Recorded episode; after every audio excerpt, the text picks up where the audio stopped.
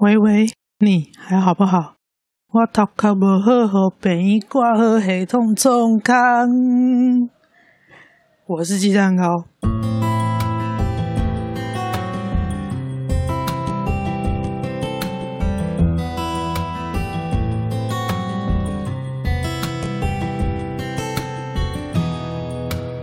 我是一位现役忧郁症患者，在这里，小玉好不好？我会跟你聊聊一位忧郁症患者的日常，还有一些从患者的角度出发给陪伴者们的小建议。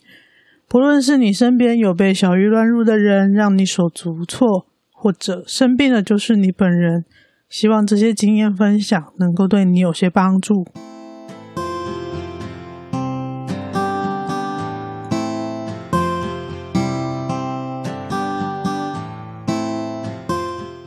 嗨，这个节目正式变成月更新节目啦！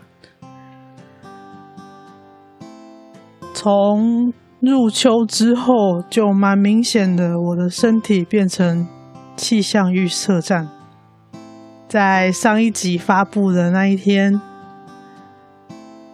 我早上看了几页书之后就断电，就直接睡着，醒来已经超过下午三点。这时候听看到手机的推播通知，嗯，果然那天是要明显变凉的一天。同时，我发现我的 Podcast 排程发布的时间设错日期了，本来要设十一月九号周二零七零零，结果我设成十一月八号周一。我在手机看到我单集已经发布出去之后，滚下床第一件事就是赶快把逐字稿改写、编辑一下，发文到 Medium 上面，然后就感觉电力耗尽，又回到一滩烂泥的状态。我不太确定是。复发之后，身体的状况真的变得比较不好，又或者是在南部换季的时候，都是早晚温差很大，天气变化比较剧烈。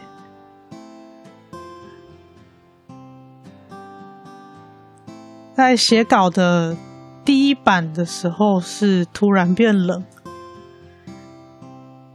我还记得那一天，我跟草木谈心的草约约见面聊个天，因为他刚好到我住的附近的学校演讲，我们就很快的见个面，聊个半个小时。我不夸张，那个刚好是气象预报转冷的第一天，我一直到看天色变暗才赶快离开。草已经先走了，他后来还有事。那天穿短袖短裤的我呢，我一出店面，我立刻被冷冻 freeze。还好我住很近，赶快奔回房间休息，之后才赶快把短袖短裤换掉，穿厚厚的帽 T 跟长裤。再走路去诊所挂号，我觉得我运气蛮好的，就是一开始就在离住的地方很近的地方就诊。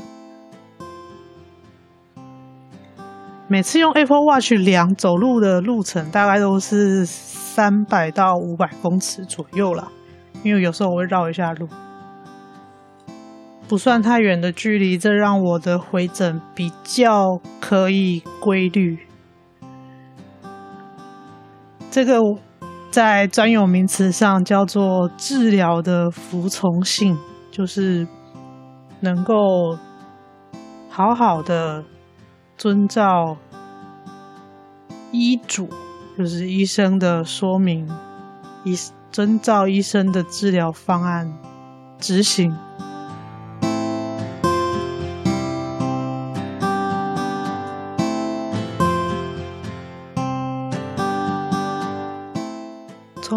初以来呢，我的诊断在健保卡上的注记就从轻郁症改成重郁症复发。重郁症呢，在小郁乱入的书里面，他们写的就是胖郁，小郁是轻郁症，啊，胖郁就是 major depression。胖郁不啰嗦，一击把我 KO。说到这个 KO 呢，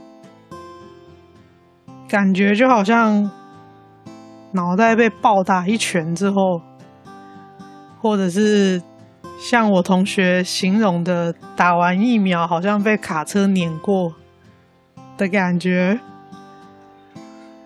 我会头痛，身体很沉重，感觉没有办法动。睡睡醒醒，有的时候会稍微意识清醒一点醒来，但是没有多久就又睡着了。我只能让自己躺在床上，让自己是一个相对安全的状态。这个安全要上一个引号，因为还是有很多人觉得忧郁症患者。症状发作会伤害自己，哎，伤害自己也是需要力气的，好吗？当胖玉来 KO 你的时候，你根本连连说夸张一点，连把手指头抬起来力气都没有了，要怎么伤害自己？在跟医生讨论之后呢，医生是觉得。这跟我的神经生理症状变得频繁又严重有关，所以在情绪上，我的动力会非常的低落。动力低落的意思就是什么事都不想做，包括录这个 podcast。我连吃饭、洗澡都没有动力了，何况录 podcast 呢？再来是要不一直睡，要不就几乎没有睡。我还是有固定的时间吃药、上床睡觉，但是就是没有办法控制的。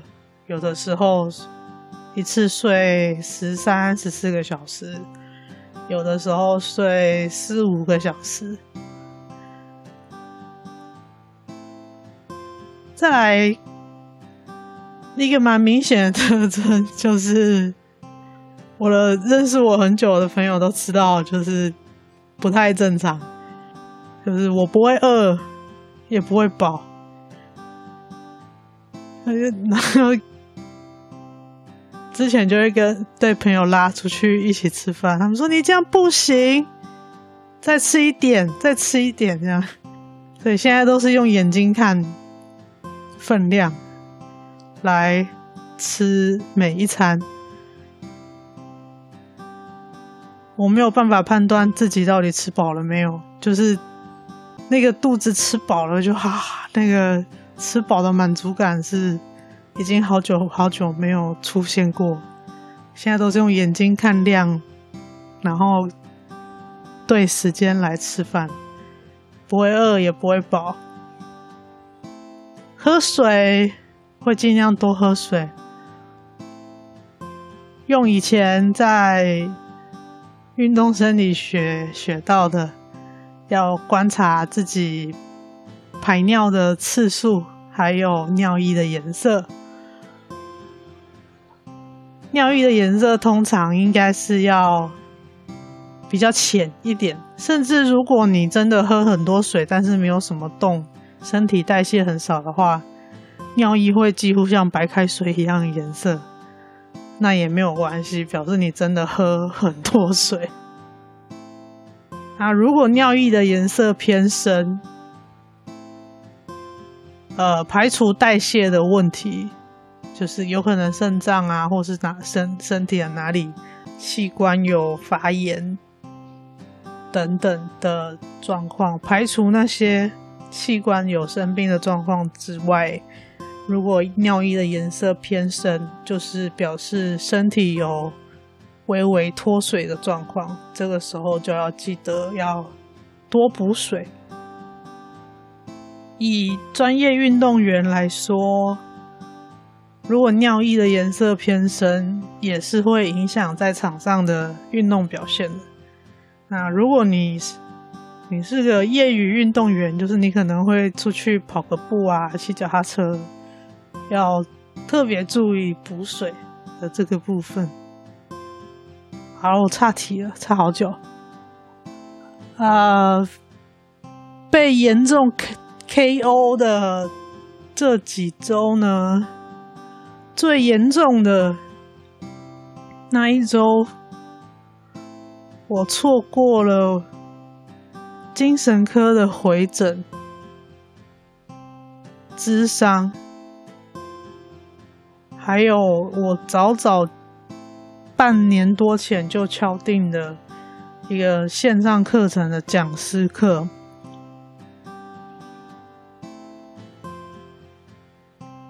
也就是那一周的预定行程，我全部都错过了，包括治疗跟工作。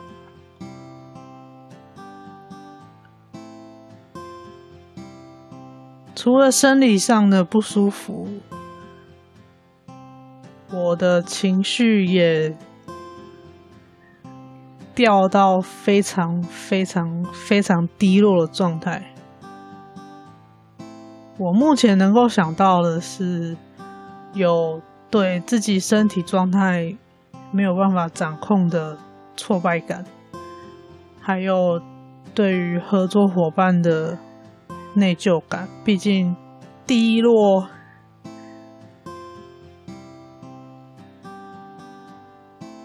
到一个非常非常深的谷底。我自己想一想，里面其实掺杂了蛮多元素，包括有对于自己身体状况没有办法掌控的挫败感，还有。线上课程，这是工作。我对工作伙伴的内疚感，因为要谈成一个合作的工作，真的很不容易。再来是，我错过了很难得的靠自己赚钱的机会，而且感觉是我被迫放弃的。我不是自愿的，但是造成这个机会错失的人又是我自己，所以有很深很深的无力感，还有剥夺感，就是好像。被胖鱼 KO 之后，连最后一点点能够施展自己能力的舞台都失去了。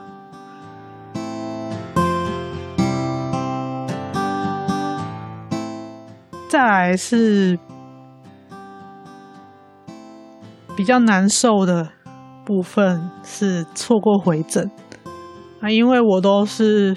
很乖，都有准时吃药，所以药已经吃完了。但是我错过了回诊的时间，我亲身体会了所谓的自行断药的剧烈症状，好几天，因为刚好是一个周末吧，我记得。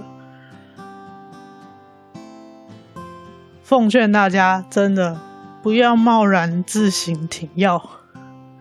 那几天我真的是过得非常非常痛苦，我没有办法形容那种感觉，因为那些症状也不是我平常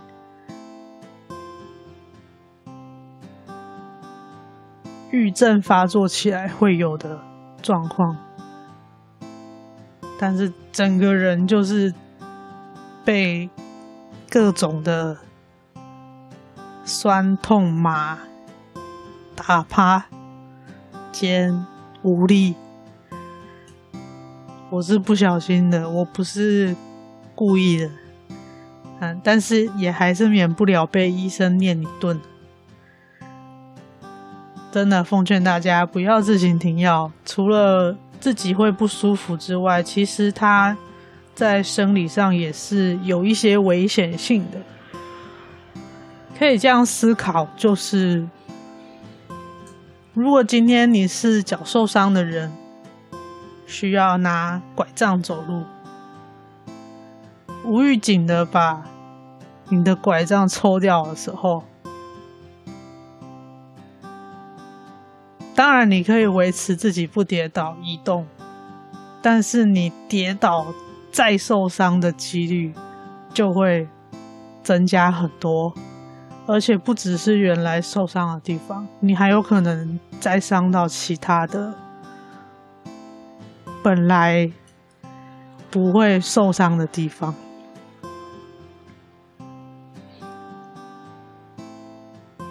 那么，因为我的生理症状当中，有时有一时候会伴随一些神经肌肉的症状，就是身体时不时就会这里紧那里酸，然后时不时又会抽搐啊，抽搐完之后又会像抽筋一样会痛，所以。我在我记，我应该在前面的集数就有讲过，我有持续的进行自费的物理治疗。一开始是从颞颌关节开始的，就是我吃东西咬合的时候会很痛，但治疗师很厉害，其实几次治疗之后就解决了我的。吃东西其实已经完全没问题。现在其实每一次复健都是在处理我郁症发作过后留下来的。你要说后遗症也好，还有常年长时间没有好好运动的身体虚弱的一些状况。所以，除了复健之外，把紧绷的地方松开，我也要学很多很基本的运动跟呼吸的练习。在这个录音之前，我刚做完几组用弹力带在家里做的一些训练。配合呼吸的练习，吸、憋、吐，可以对自己身体的状态，包括姿势，比较敏感。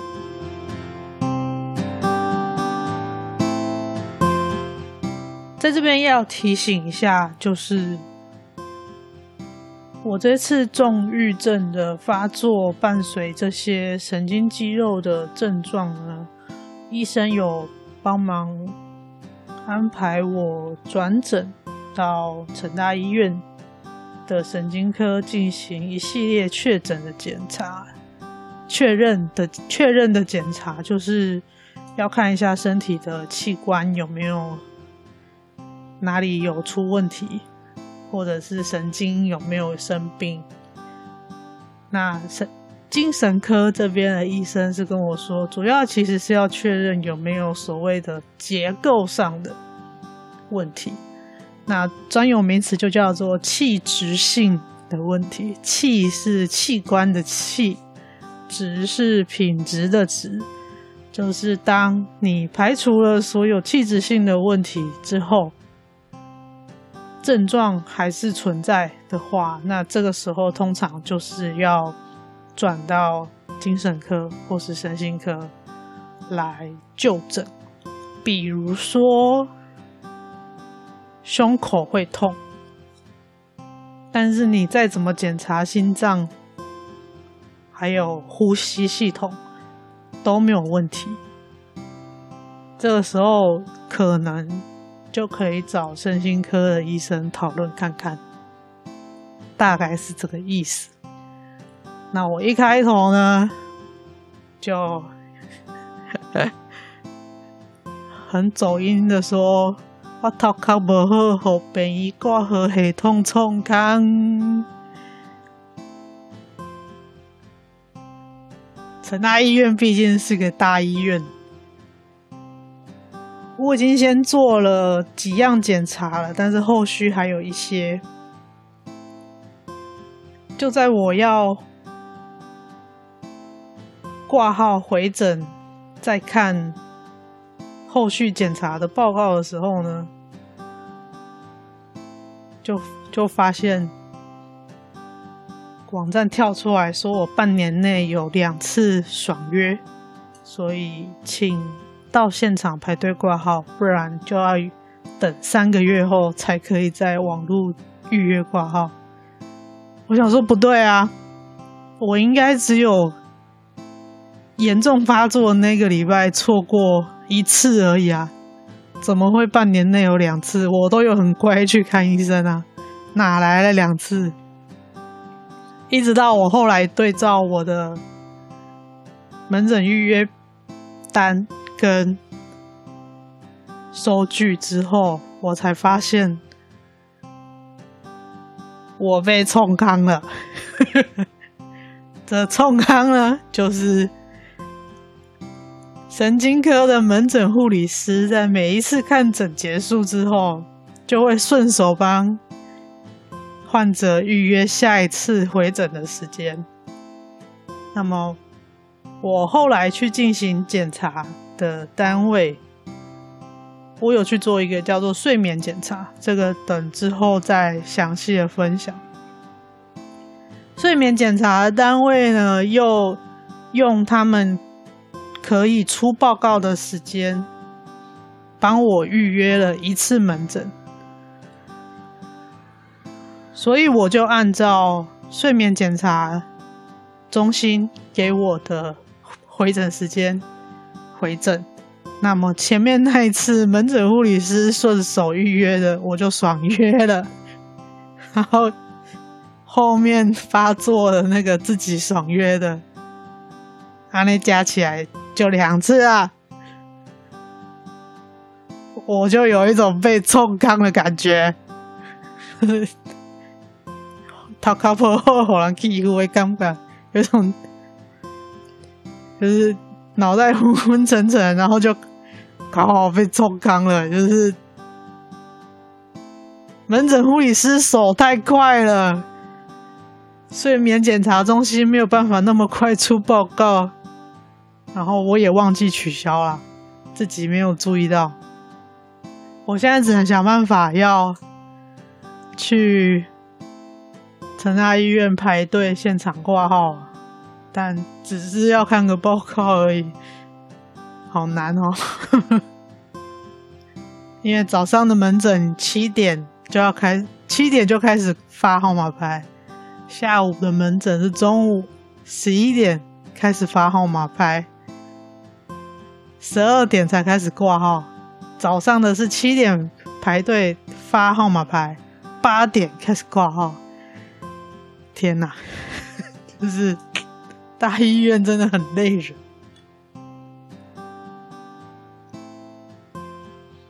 好了，这是一个被医院冲康的故事，但还没有看报告。不过目前为止症状控制的还行。只要有睡饱的话，每天都还有几个小时有精神，那我就通常都拿来听 podcast 或是听书了。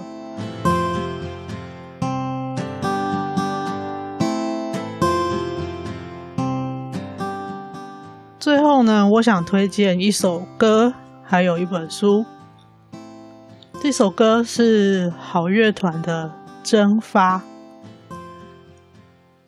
我很喜欢主唱他在副歌用呢喃的方式唱出“蒸发”这两个字。你就像是蒸发，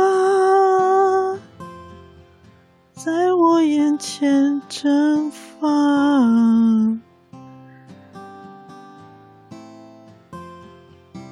的确，这几周是很不好过的几周，症状非常严重。对现在的我来说，死亡其实就是一种蒸发。我想要直接变成气态，因为人的身体有固态也有液态，想要直接变成气态。在有几次咨商当中，我跟我的心理师讨论我的痛苦、我的脆弱，还有几次我濒临崩溃边缘，我跟他说。我感觉得到我的求生意志开始在剥落，在减弱。我心理师问我说：“你是想告诉我你在鬼门关前走一遭吗？”我说：“不。”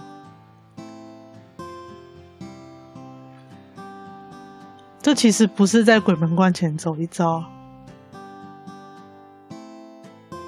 我知道我很痛苦，但是我也知道，感受到这些痛苦，表示我离死亡还很远。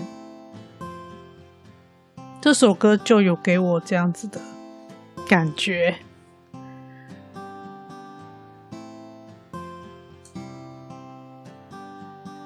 就是每次听的时候，听到他唱“蒸发”那两个字，就会觉得，哦，如果可以蒸发，那那有多好。然后我身边的朋友就说，我把这首歌形容的很恐怖，可是它还是一首非常好听的歌，推荐给大家。啊、呃，如果你是用 KKBOX 收听的话。等一下，你就会听到这一首好乐团的《蒸发》，听完再回来。如果你是免费会员，你会听到三十秒；如果你是付费会员，你就会听到整首歌。啊，如果不是在 KKBOX 平台收听的朋友，你就可以再去找来听。最后推荐一本小说。叫做《无差别爱人》这本小说，它的剧情支线很多，它给我的感觉跟《想见你》蛮像的，只是剧情复杂了一点。但是最后它收拢在一起之后，再用一个回马枪破题。作者眼中的所谓无差别爱人的完整世界观，我很喜欢每一个角色，他都充满着生活感，就像身边会出现的人。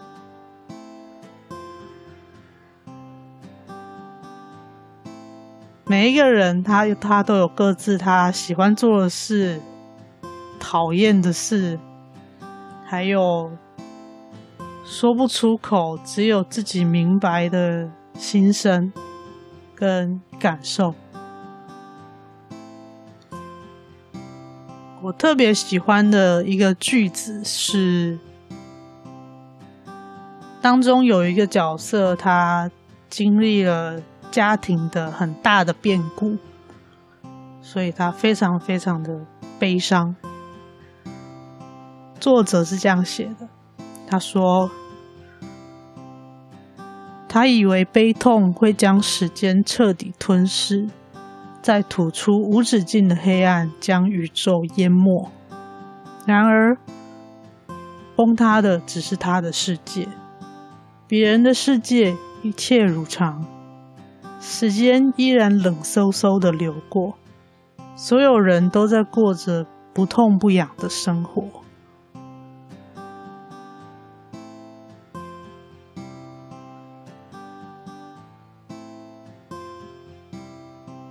这就是我每一次郁症发作起来之后，很贴切的感受。别人的时间一直在走，好像只有我一个人停在这里，跟我的症状停在这里。会接触到这本书呢，是我在 Matters。这个部落格平台开始写作，呃，因为香港之前的一些事件，他们的出版还有言论自由受到了一些限制。Matters 这个平台，它使用了一些区块链的技术，让这些港澳地区还有左岸地区的朋友可以。有一个自由发声的平台，在上面的作者还有读者就会是港澳还有左岸的读者跟创作者居多，台湾人也不少。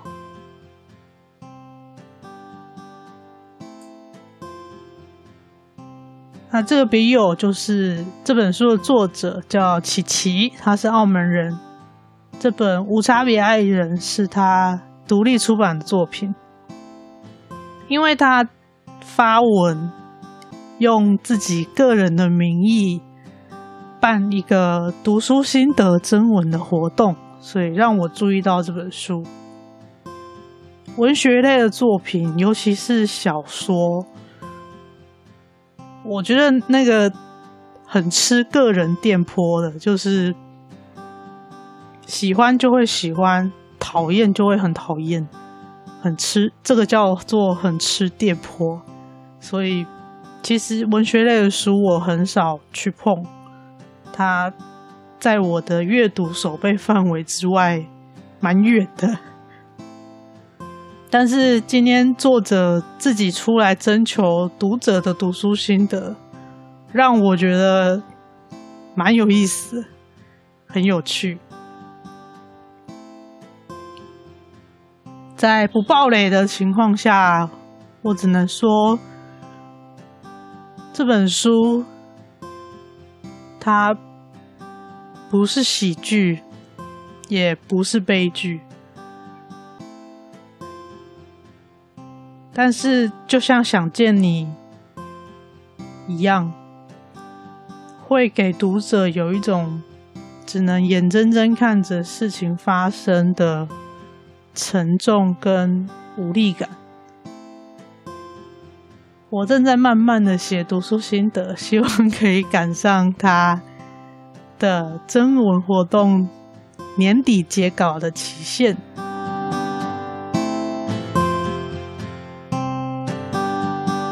这这小玉好不好？我想跟你说的是，胖玉不啰嗦，一直把我 KO。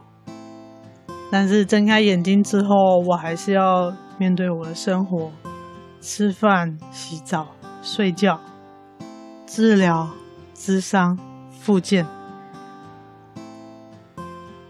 至少要完成这几件事情，